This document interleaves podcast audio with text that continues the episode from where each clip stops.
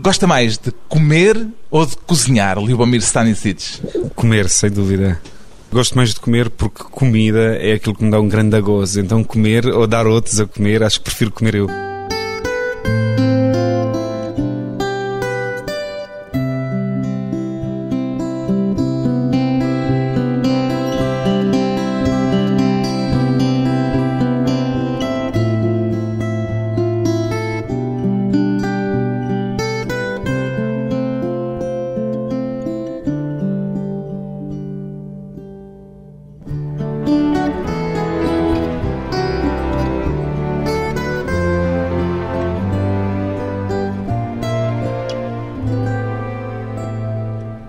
Liubomir Stanisic, 32 anos, chefe de cozinha. De que é que mais gosta naquilo que faz, Liubomir Stanisic? O que mais gosto é de comer, naquilo que faço, e gosto muito de dar eh, prazer aos outros, ver as caras deles depois de colocarem um pedaço de comida na boca. Sem Mas anda no restaurante a ver como é que as pessoas reagem a uma- cada uma das suas receitas? Faço uma pequena espionagem, cada 10 e 10 minutos praticamente, porque adoro ver expressões. Já teve surpresas? Já tive surpresas no início, foram emoções muito grandes, sem dúvida. Hoje em dia já estou um pouco mais habituado e já sei qual é o pensamento da pessoa. Gosto, gosto muito, hum, etc., pela reação. Já sabe ler as expressões faciais? Exatamente. Mas que surpresas eram essas no início? Pá, eram extremas para mim no início porque havia as pessoas eh, fecharem os olhos, fazerem com boca fechada, rasgarem um pouco os lábios e no início não entendi ainda o que é que queria dizer essas expressões da cara. Aos poucos cheguei lá. E descobriu essas expressões em Portugal ou no seu país de origem ainda? Descobri em Portugal. Os portugueses reagem de forma diferente à comida do que outros povos? Não acho que reagem diferente. Comem a mais. Os portugueses são comilões. São, sem dúvida.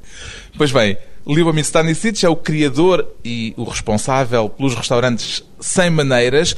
O que é que lhe parece mais difícil, Liubo? O trabalho na cozinha ou o trabalho de gestor que também é obrigado a fazer?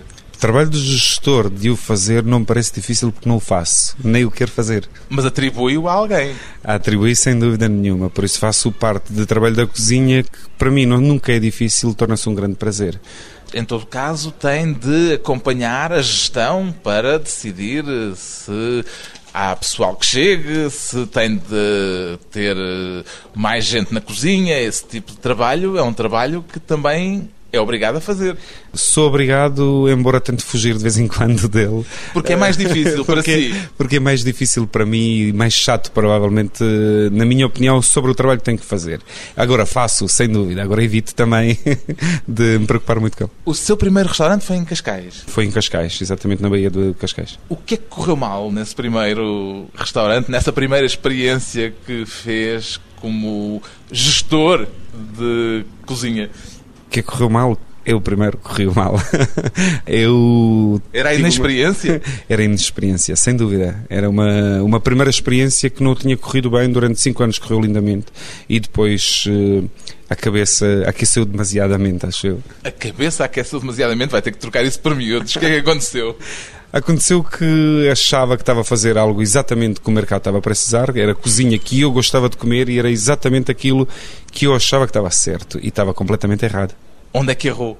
Errei nos preços principalmente e no tipo de produtos que usava. Em Portugal não tinha o espaço para um restaurante de estrelatos, um espaço para um restaurante excessivamente caro e eu estava a praticar uma cozinha com que me estava a entusiasmar na altura que hoje em dia olho de lado e rimo um pouco até para mim, para os meus atos e para o meu negócio anterior. Andava à procura de estrelas Michelin? Eh, na altura talvez, hoje em dia foge delas, mas na altura sim. Porquê que hoje foge delas? Pá, porque me arrepiam. Não gosto de cenouras. E como dissemos, eh, em Portugal um ditado: andam cavalos atrás de cenouras e eu ando evitá-las ao máximo. Mas uma estrela Michelin dá sempre jeito, ou não? Dá sem dúvida, mas eu prefiro outras. Quais são as outras possíveis? Pá, cadentes. Estrelas cadentes? Bem, Não, estou a brincar, no sentido cómico, sem dúvida, mas eh, não, estrelas Michelin. Hoje em dia tenho uma opinião oposta e, aliás, não gosto de pensar nela nem sequer, nem tenho minimamente objetivos. Prefiro dar, eh, como digo, povo a comer, porque A seleção de restaurantes para uma estrela Michelin tinha que ser muito seletiva e muito cara. E o mercado em Portugal acho que não tem abertura ainda para isso. Tem, mas tem que ser poucos, um ou dois. E exatamente aquele mercado que temos atualmente de Lisboa, temos uma estrela Michelin. Por isso, hajam outros que trabalham para isso e eu vou trabalhar para os portugueses. Entretanto, tem agora dois outros sem maneiras na zona do Bairro Alto, ambos em Lisboa. Aceitaria que fossem definidos como restaurantes de cozinha de autor, é isso que faz? Tenho outros dois sem maneiras que têm muita maneira, digo deste já. Não sei se consigo defini-lo como cozinha de autor. Geralmente não gosto de colocar etiquetas, nem o meu trabalho, nem a cozinha que faço. Mas cozinha de autor é qualquer coisa que se aproxima quase de um toque artístico. Pratica isso? Sem dúvida, não sei se pratico ou não, não sou eu que tenho de criar essa definição. Agora, a cozinha que eu faço é cozinha de emoção, sem dúvida, é isso que posso dizer, talvez contemporânea, não sei. Ando a viajar pelo mundo e ando a comer pelo mundo, que gosto muito de comer em primeiro lugar antes de cozinhar, e vou criando as ideias e vou fazendo as minhas cartas com aquilo que como, com aquilo que aprendo e como desenvolvo as minhas próprias ideias. Funcionam assim. Inventa permanentemente. Pá, constantemente. Tento inventar. E invento, sem dúvida, tenho que fazer isso. Mas o seu menu abre sempre da mesma maneira. Abre sempre com o estendal da roupa. Sem dúvida, roupa que são cuecas sutiãs, almofadas, como queira. Ou bacalhau. Ou bacalhau, no caso, neste caso, bacalhau. exatamente. Porque é uma inspiração ao bairro alto, porque na altura de mudar de Cascais para o bairro alto, mudei-me para uma rua que está cheia de estendais de roupa. E pensei, porque é que não trazer isto cá para dentro? E um pouco como cultura portuguesa lhe manda, o bacalhau é o mais português, o meu estendal podia ter tido bacalhau. E atualmente o tem e sempre continuo a abrir e vou continuar a abrir com bacalhau. Com molas e tudo, penduradinhas num estendal. Exatamente, e com uma pala semelhante à pala de Pavilhão de Portugal da Cisa Vieira, porque queria um pouco imitar eh, o trabalho dele. Teve de mandar fazer aquilo de propósito. Desenhei o arco, claro, desenhei o arco e mandei fazer de propósito em inox. E essa ideia ocorreu-lhe ao passar na rua e ao ver a roupa estendida no bairro alto? Essa ideia demorou seis meses para se colocar em prática e funcionar, mas ocorreu no bairro alto, sem dúvida. Fez experiências antes dela funcionar? Pá, já cheguei a jogar o bacalhau pela janela fora, porque não conseguia fazer dele os chips durante meses de trabalho. Ah, Agora, a ideia surgiu, sim, sem dúvida, vendo roupa estendida na rua. O que é que normalmente lhe inspira um prato? Inspira-me muita coisa, não tenha dúvida. Pode-me inspirar um cheiro na rua, pode-me inspirar eh, um pequeno almoço, pode-me inspirar um frigorífico semi-vazio que tenho que fazer um prato daquilo pouco que tenho lá dentro. E... Mas um prato para no seu restaurante pôr na carta é outra coisa.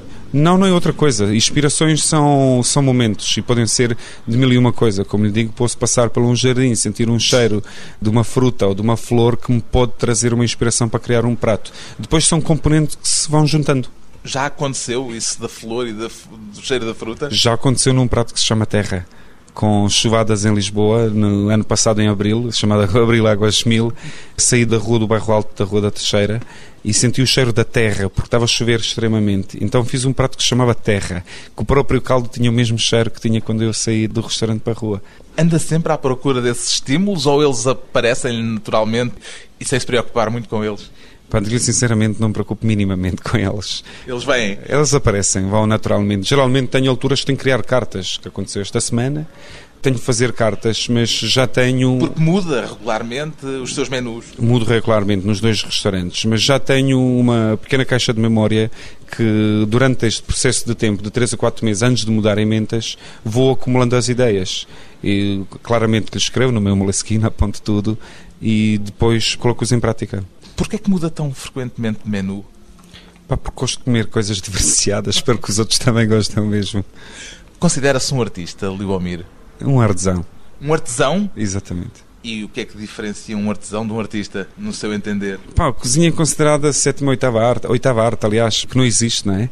E por isso eu acho que sou mais um artesão, porque pego numa, num leitão, se for preciso, tenho que cortá-lo todo, desmanchá-lo todo. Estou a fazer peças a peças. Corto um leitão, é uma peça de pau, uma peça de perna, uma peça de cabeça, de barrigas, por isso vou juntando as peças e fazer um cozinhado final. Por isso considero-me um artesão muito mais do que um artista. Pega, por exemplo, em latas de conserva. Outro exemplo emblemático também. Sem dúvida. Como é que isso surgiu, as latas de conserva? As latas de conserva surgiram porque comprei, adoro comer conserva, sou um fanático de bons enlatados e Portugal é um país fabuloso a nível de enlatados que estão a ser estão-se a perder aos poucos. Foi as compras para fazer um almoço rápido, uma salada de sardinhas, e eu peguei na, nas latas, virei a lata e a lata tinha escrito Espanha. O produto era português, a marca era portuguesa, porque a lata vinha de Espanha. E... As sardinhas tinham imigrado e para depois voltarem à pátria. Eu acho que foi mais o alumínio que tinha emigrado neste caso. Foi comprado em Espanha. Por isso fiz umas latas com Portugal em bold, em, em letras grandes, e fiz um prato servido dentro da lata o próprio prato era servido na lata de conserva, ou melhor, na lata aparentemente de conserva. Exatamente. Era servido dentro de uma lata de sardinhas. E a reação das pessoas a isso? Hum, acho que qualquer pessoa tinha uma reação, primeiro chocante um pouco, mas depois era boa, porque uh, somos todos comilões e golosos, acho eu, e quando o prazer nos chega ao nariz, mudamos de opinião. No início as pessoas ainda por cima serviam-no sem maneiras de Cascais, que era o restaurante onde uma entrada custava 20 euros. Uma latinha de sardinha um pouco fazia choque às pessoas, mas facilmente... consegui-lhes mudar de opinião. Sempre à procura de emoções e estímulos novos. Depois de um curto intervalo, vamos regressar com Lyubomir Stanisic, um chefe que escapou à guerra pela porta da cozinha.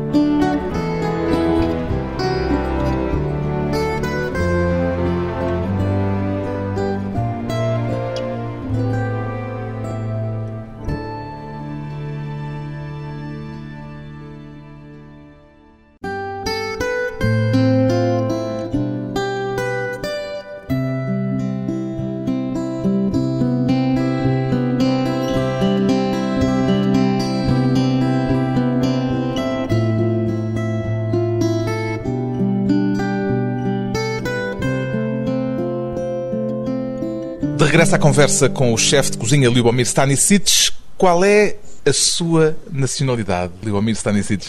Uh... Minha nacionalidade sou jugoslavo, considero-me tal, embora não Já não há Jugoslávia? Já não há Não lhe estou a dar notícia nenhuma, pois não? Não me está a dar notícia nenhuma, é uma coisa que eu levo no peito e continuo a dizer, e acho que até o fim da minha vida vou dizer que sou jugoslavo, sem dúvida porque uma opção minha própria, saí da Jugoslávia porque estava desconfortável com a separação dela. Quando saiu ainda havia Jugoslávia? Ainda havia Jugoslávia. É verdade que andava com o passaporte jugoslavo ainda há pouco tempo? Até há muito pouco tempo e várias vezes foi reencaminhado, tive que voltar para trás. Última viagem há dois anos atrás tive que vir de Marrocos, não me deixaram entrar, nem de barco, nem de carro. Tentei das duas vezes, eu teimava, mas eles não me deixavam entrar. Mas mesmo assim houve países onde conseguiu entrar com o passaporte jugoslavo quando a Jugoslávia já não existia? Conseguia sim, senhora, porque o passaporte ainda estava válido de dois anos. Olhavam só para o passaporte e não se interrogavam sobre o facto de a Jugoslávia já não existir? Não, não se interrogavam. Em todas as fronteiras passava cerca de uma hora, uma hora e meia, por isso... E tinha demorava. que explicar a sua situação? Tinha que explicar claramente não só a minha situação, porque existia ainda alguns passaportes que circulavam pelo mundo, como o do Emir Kusturica e como de mais algumas pessoas que continuaram com o mesmo passaporte, até nos obrigarem a mudar há dois anos atrás. E agora mudou para que passaporte? Viaja com que passaporte? Vou dizer baixinho, para passaporte de Sérvia, mas sou jugoslavo. Continua, portanto, a fazer fim-capé de que é jugoslavo. Exato, continuo sem dúvida. Nasci num país que se chamava Jugoslávia e era lindo. Pertenço a uma família que se misturou toda, não digo que gostaram muito de sexo, mas sim gostaram e fizeram um cruzamento. Por isso tenho famílias de cada um dos países atualmente e eu sinto-me tal, o jugoslavo. Por isso vou continuar a teimar. Falou aí do sexo. O sexo e a cozinha têm alguma relação? Tem que sexo tem relação com tudo. Sem dúvida. Mas vê na sua família alguma marca dessa relação? Na minha família vejo uma grande marca. Tenho tios croatas, bósnios, macedónios e tias, etc. O que quer dizer que houve uma grande mistura. Não conseguiram seguir a lei, por isso. O que é que é para si ser jugoslavo ainda hoje? Ou o que é que significa a Jugoslávia ainda hoje para si? Para mim, Jugoslávia significa um país materno, em primeiro lugar. Uma educação, uma formação que para mim foi muito forte e muito importante. Por isso, a minha teimosia é continuar dar a fé algo que não existe, digamos assim. Não acredito, não tenho fé em nada, tenho fé em mim, em trabalho e tenho fé de boa história que me puxa por trás. E acho que a Jugoslávia em si e a minha teimosia é isso que me leva para a frente. Mas não significa também o facto de haver povos que à força estavam debaixo de uma mesma bandeira quando não queriam estar sob essa mesma bandeira? Muitos deles não queriam estar por baixo dessa mesma bandeira, mas hoje em dia cada vez querem mais voltar para essa mesma bandeira. Há nostalgia desse tempo? Ah, sem dúvida. Nostalgia, inclusive, é da ditadura de Tito? Não digo da ditadura de Tito. Tito não teve uma ditadura prática como é a habitual ditadura do comunismo, teve um outro tipo de ditadura. Não sou nem defensor nem a favor, embora gostava muito de viver no tempo dele, isso tenho que admitir, que vivi muito bem. Eu e todos os jugoslavos, não havia desemprego. Tenho saudades, tenho, sem dúvida. Isso admito que tenho saudades desse tipo de vida e desse tempo. A guerra civil no seu país acabou em 2003. Tinha o Libomir 25 anos. Saiu antes ou depois da guerra ter terminado? Saí antes, saí por duas vezes. A guerra começou em Sarajevo, na cidade que eu nasci, que foi mais sangrenta, na altura de 1991 estive lá durante um tempo, saí, refugiei-me para uma parte de Croácia, para uma parte da Bósnia. Quando chegava a guerra, a cidade onde é que eu estava refugiado, ia-me refugiando outra vez. Porque ela ia chegando sempre e avançando sempre e avanç... na direção em que as pessoas fugiam. Exatamente, pessoas fugiam ou que eu tinha, eu e a minha mãe tínhamos tomado um sentido talvez errado, estava a chegar sempre atrás de nós. Fez a guerra, Amir? Não digo que fiz a guerra, participei. Pegou em armas? Peguei em armas. E pegou em armas de que lado? peguei armas do meu lado. E qual é o seu lado? O meu lado é o meu lado pessoal, estava a defender a vida, por isso, em qualquer lado que estava a ser atacado, queria-me sentir defensor. Não dei tiros, não matei ninguém, mas queria defender a vida de mim, de minha família, já me tinha que sentir homem. Tinha, desde os meus 16 anos, tive que fazer eh, como homem de família, como não tínhamos pai, era o meu papel. Esteve integrado em forças militares? Não estive integrado em forças militares. São... Jogou como civil nas armas? Exatamente. Em milícias? Não é milícias, em, em, defesa pessoal. Não há milícias, nessa altura é guerra. Não temos muitas opções. Defendemos a vida ou baixamos os braços. Digamos assim, ou levantamos a arma ou baixamos a arma. Temos essas duas hipóteses, cada um toma a sua opção. Qual foi o momento mais intenso desse período da guerra para si? mais intenso e memorável que o dos poucos guardo na minha memória, porque não os quero guardar, mas um deles fortemente guardo foi em Sarajevo, o início da guerra, quando eu estive sem família, sem ninguém, estive isolado sozinho com os tios na zona de Sarajevo, da parte dos sérvios que foram atacados como muçulmanos, porque a minha tia era sérvia nessa altura, e tive que pegar nas 40 velhos e refugiar-me com eles e eu pegar na arma e defender esses velhos. Existia uma primeira linha que defendia a Sarajevo, a zona sérvia, e eu tive que me refugiar com os velhos porque era o único homem crescido, na altura era jogador profissional do basquete.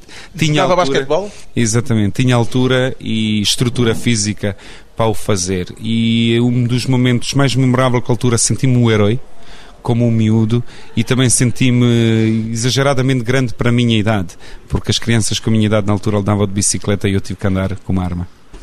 Em pleno tempo de guerra, no entanto, foi estudar padaria e pastelaria. Já queria ser chefe de cozinha nessa altura? Não, nessa altura não queria ser chefe de cozinha, acho que nessa altura não queria ser nada. então o que é que levou para a pastelaria e para a padaria? Foi uma opção minha em criança, de, tinha 16 anos e disse a mãe, não quero estudar mais. E ela disse, não, eu quero ir trabalhar. E ela, não, vais estudar, então experimenta trabalhar para ver se gostas. Então a única opção de trabalho era trabalhar à noite e padaria faz-se à noite. E eu, todo corajoso, querer demonstrar que não quero estudar, tive que trabalhar e estudar ao mesmo tempo. Isso durou durante 3 anos. E foi assim que nasceu a sua motivação para os assuntos culinários? Foi assim que nasceu o primeiro toque. No início odiava, tenho que admitir. Porque... Odiava a padaria ou odiava a culinária em geral? Odiava tudo que tinha a ver com comida no início, porque tinha que trabalhar à noite, tinha que fazer a comida e de manhã tinha que continuar a escola. Então aquilo para mim era um grande sacrifício. Só depois de alguns anos é que senti uma paixão e amor pelo bom cheirinho e bom comer. E o bom cheirinho começou pelo bom cheirinho do pão? Começou pelo bom cheirinho de pão e comida com pão quente. E como é que transitou da padaria para a culinária mais geral, digamos assim? Foi uma necessidade, porque estava farto de padaria trabalhar à noite. Comecei a gostar um pouco de cozinha. Tirei um curso de cozinha internacional em Belgrado, antes de ter qualquer contacto com um restaurante profissional. E aproveitei, quando saí de Jugoslávia, tomei a decisão, vou sair. Disse à minha mãe, vou sair. Disse à família, não quero mais estar cá. Comecei a viajar um pouco pela Europa, saltitar aos picos. Era um puto reguila, parecia um pequeno calimeiro queria fazer a sua vida própria. E Até tinha dinheiro para ir a restaurantes, bons restaurantes nessa altura? Não tinha dinheiro, fazia-me um pouco ele. Trabalhava em um restaurante, lavava louça, no outro deixava-me cortar umas cebolas, etc. E assim aprendendo aos poucos, até chegar em Portugal e ter um verdadeiro trabalho da cozinha. O seu primeiro restaurante foi aqui em Portugal? Foi o meu próprio, mas o meu primeiro trabalho da cozinha foi a Porta de Vitor Sobral, que me foi aberta, que me deu a oportunidade de cozinhar, pegar numa faca e uma frigideira séria. E como é que contactou com o chefe Vitor Sobral? Porque cortando os dedos um cozinheiro numa cozinha que foi o primeiro emprego que me ofereceram, um restaurante picanha em Lisboa, que estava a teimar comigo como é que se faz uma coisa e ele só sabia grelhar uma carne que se chamava picanha e mais nada. E eu queria lhe mostrar não é bem isto, que cozinha tem muito mais que sou isso. Correu muito mal e trabalhei lá três dias saí para fora e perguntei quem é o melhor cozinheiro em Portugal e disseram que era o Sobral. E foi-lhe bater à porta? Foi-lhe bater à foi porta. Foi ter com ele? Fui ter com ele e ele deixou-me para umas 3 horas à espera para a entrevista, mas depois apareceu e deu-me uma oportunidade de trabalho. E como é que lhe deu a oportunidade? Testou o primeiro? Não, não me estou. Fê-lo picar cebola para ver se sabia picar cebola? Se bem me lembro, isso foi há 11 anos atrás. Atirou-me uma jaleca para as mãos e pus-me na cozinha. Faz isto. Pronto. Começou assim. E lembra-se o que, é que era o faz isto? O que, é que era o prato em causa? Eh, não era prato nenhum em causa, era garmagé, fazer cortes. Cortava legumes, carnes, peixes. Começou assim. E foi esse o seu teste? Não sei se foi o teste. Éramos muito numa cozinha, éramos 40. Era assim a minha entrada. E entrei bem. E depois, como é que daí saltou para uma atividade de empreendedor com o seu próprio restaurante? Isso ainda demorou alguns anos, algum tempo. Comecei a trabalhar em Portugal em vários sítios, fui trabalhar para fora, para a Espanha, depois fui tirar uns cursos em França, comecei a viajar no mundo fora, África, China, conhecer outras culturas alimentares e até um dia surgir a ideia, uma proposta de um colega meu para abrirmos um restaurante e alinhei nisso, fizemos o primeiro Cascais Sem Maneiras. Os seus dois restaurantes atuais, ambos sem maneiras, têm dois conceitos totalmente diferentes. Porquê que têm o mesmo nome? Tem o mesmo nome porque eu sou o Sem Maneiras. É a sua marca já? Não, sou eu, o Sem Maneiras. Mas o Sem Maneiras aqui é sem com os algarismos. Exatamente, é com algarismos porque um trocadilho e um final de infinito sinal nos dois seres para que os dois infinitos tenham um garfo e uma faca, toda a vida continuamos a comer, envolvendo-se ou não. São restaurantes com diferentes públicos em vista? Não, são os conceitos diferentes, mas público é o mesmo, sem dúvida. Pessoas que gostam de comer o menu de degustação durante duas horas, degustar 10 pratos, ou quem gosta de comer a carta, conhecer a minha cozinha um pouco, com toques de cozinha jugoslava, com cozinha do mundo, que é aquilo que faço no bistro. Por isso, clientela é a mesma, conceitos diferentes. Sem maneiras, mas com apetite. Depois de um breve intervalo, voltamos com o chefe Libomir Stanisic, um jugoslavo que descobriu Portugal no Minho.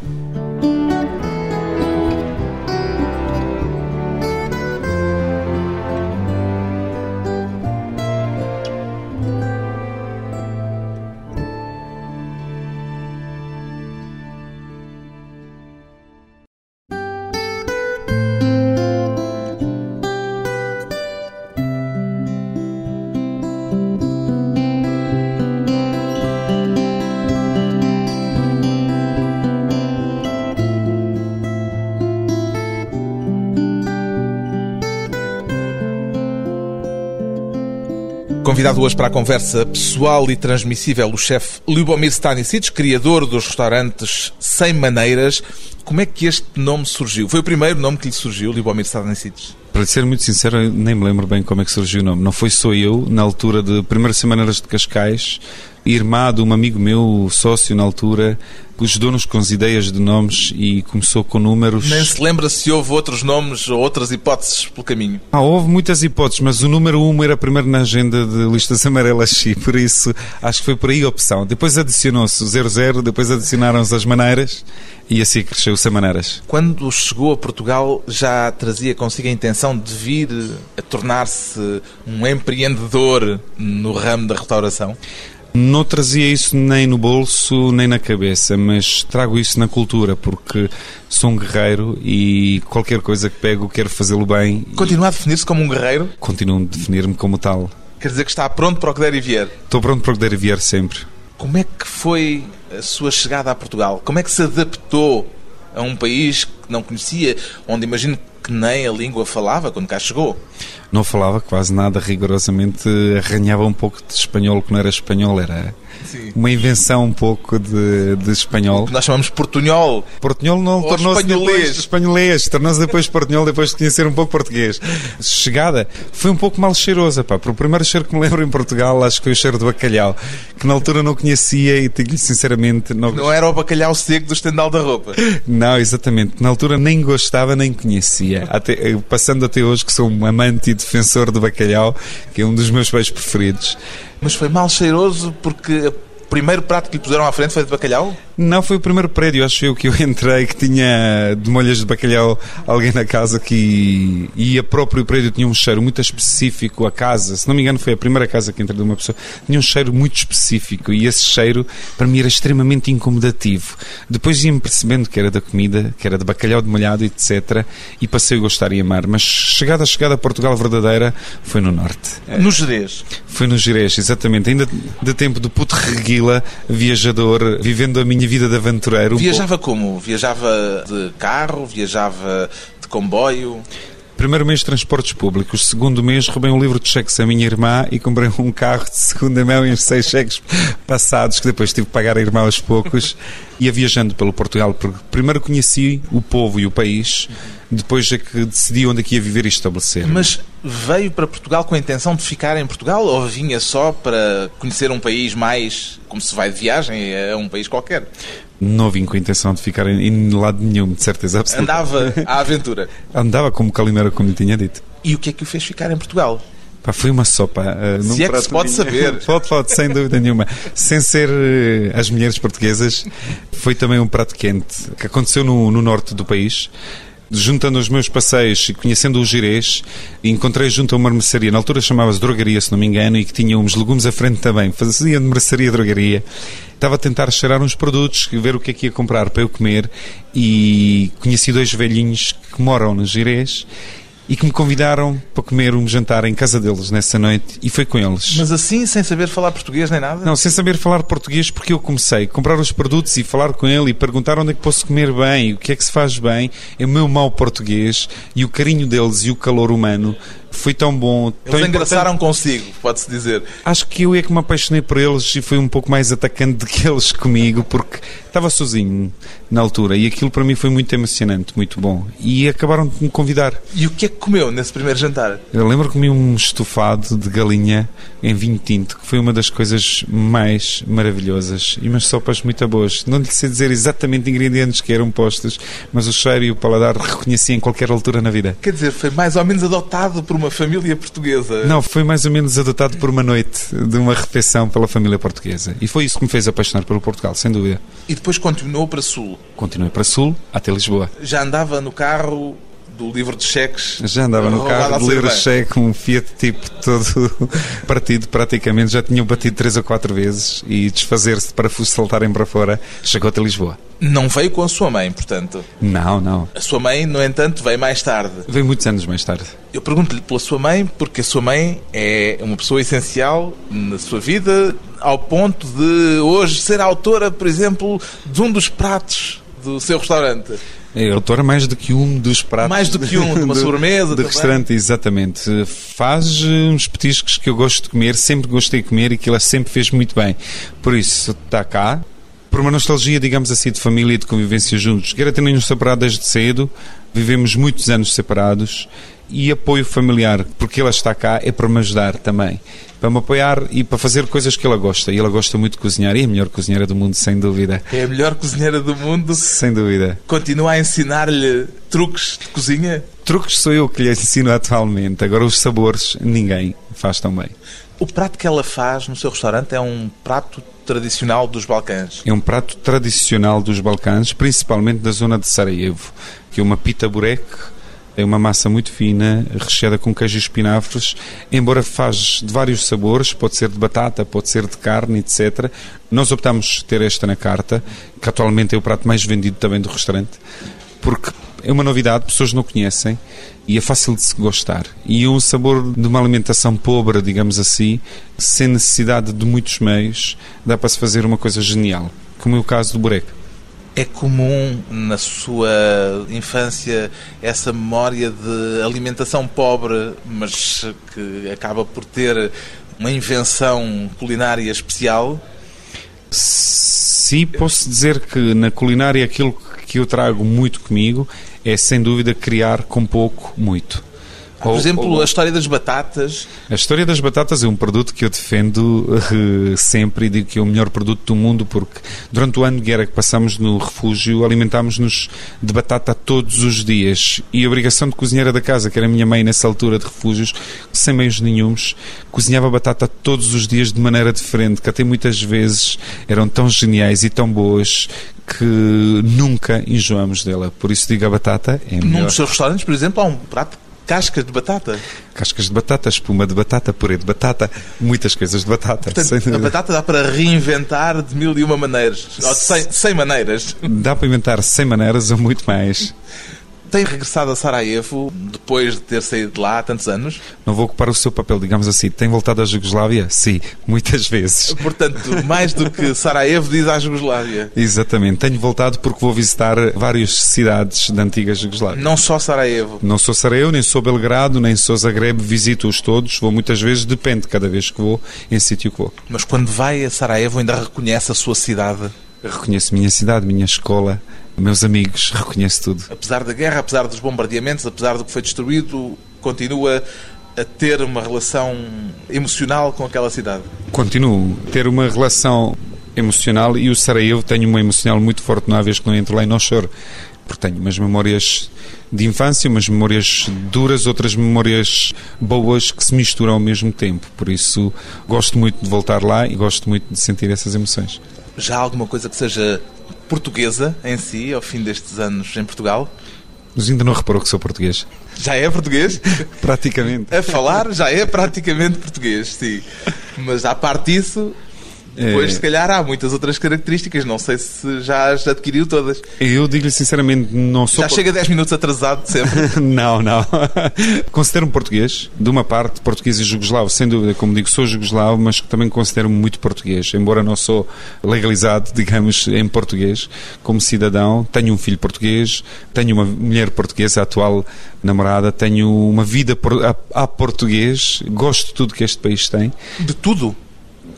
De tudo. Há de haver exceções. Há de haver exceções. Senão não é português. Se não, se não diz mal de nada que seja português, não é português. Esse é um dos bons lados que eu não adquiri dos portugueses. Não dizer mal e não me queixar. É uma das características que encontra mais vincadamente nos portugueses. Bastante mesmo. encontra-se em. Acho que encontra-se em todo o mundo em geral, mas portugueses gostam de reafirmar mesmo. Onde é que gostaria de poder vir a abrir um novo Sem Maneiras, Libomir Stanisic? Para ser sinceramente, gostava de cozinhar na praia para os amigos. Um bom churrasco, um peixinho apanhado do mar diretamente. Não sei se vou abrir um novo Semaneiras, onde é que gostava. Não uh... tem assim sonhos daqueles sonhos grandiosos? Paris, Nova York. Não, de longe, acho que preferia mesmo abrir uma pequena cabana numa praia, o próximo projeto, e estar lá de chinelas e ir pescar o peixinho enquanto alguém espera para eu trazê-lo do mar Mas e fazê-lo Isso é um sonho poético. Eu estava a falar com o empreendedor, como empreendedor. Como empreendedor não tenho, porque não só e duvido que vou fazer eh, grandiosos projetos e mais projetos a nível de restaurantes como o Bistro, como o Sem Maneiras. Se o fizer é porque aconteceu, porque foi uma inspiração, foi algo instantâneo. Atualmente, na minha cabeça, não, não tenho estes projetos, tenho outros projetos que é viajar, passar muito tempo na praia, como lhe disse, que já não é poético porque o faço constantemente passar o tempo com o meu filho e fazer outras coisas, cozinhar cada vez mais para as pessoas. Isso talvez pode tornar um projeto, fazer algo ainda mais simples daquilo que estou a fazer hoje. Simples, cada vez e cada dia mais simples. É o meu projeto, sim, sem dúvida. Um restaurante em Sarajevo? Hum, não, é que tal um grill na rua? Um quê? Um grill. Um, ah, um grill? Um grill na rua. Numa rua? Numa rua qualquer, estar mais, mais próximo ao público, mais aberto ao público. Isso talvez antes. Qual é o seu maior orgulho naquilo que já alcançou depois de ter passado por anos tão difíceis na guerra na Jugoslávia, Liomir Stanisic? De que é que mais se orgulha? temos aqui um tempo livre e vago. Uma pausa à Uma procura pausa de encontrar. À procura de encontrar, nunca penso nisso, porque sou constantemente insatisfeito, tenho que ser sincero. Não me sinto satisfeito facilmente e ainda não encontrei e ainda não fiz algo com que possa orgulhar muito. Há de demorar ainda uns anos da vida. Um cozinheiro que gosta de desafios, à procura de novos desafios, Libomir Stanisic, jugoslavo de origem, português por adoção, o inventor de 100 maneiras de dizer bom apetite.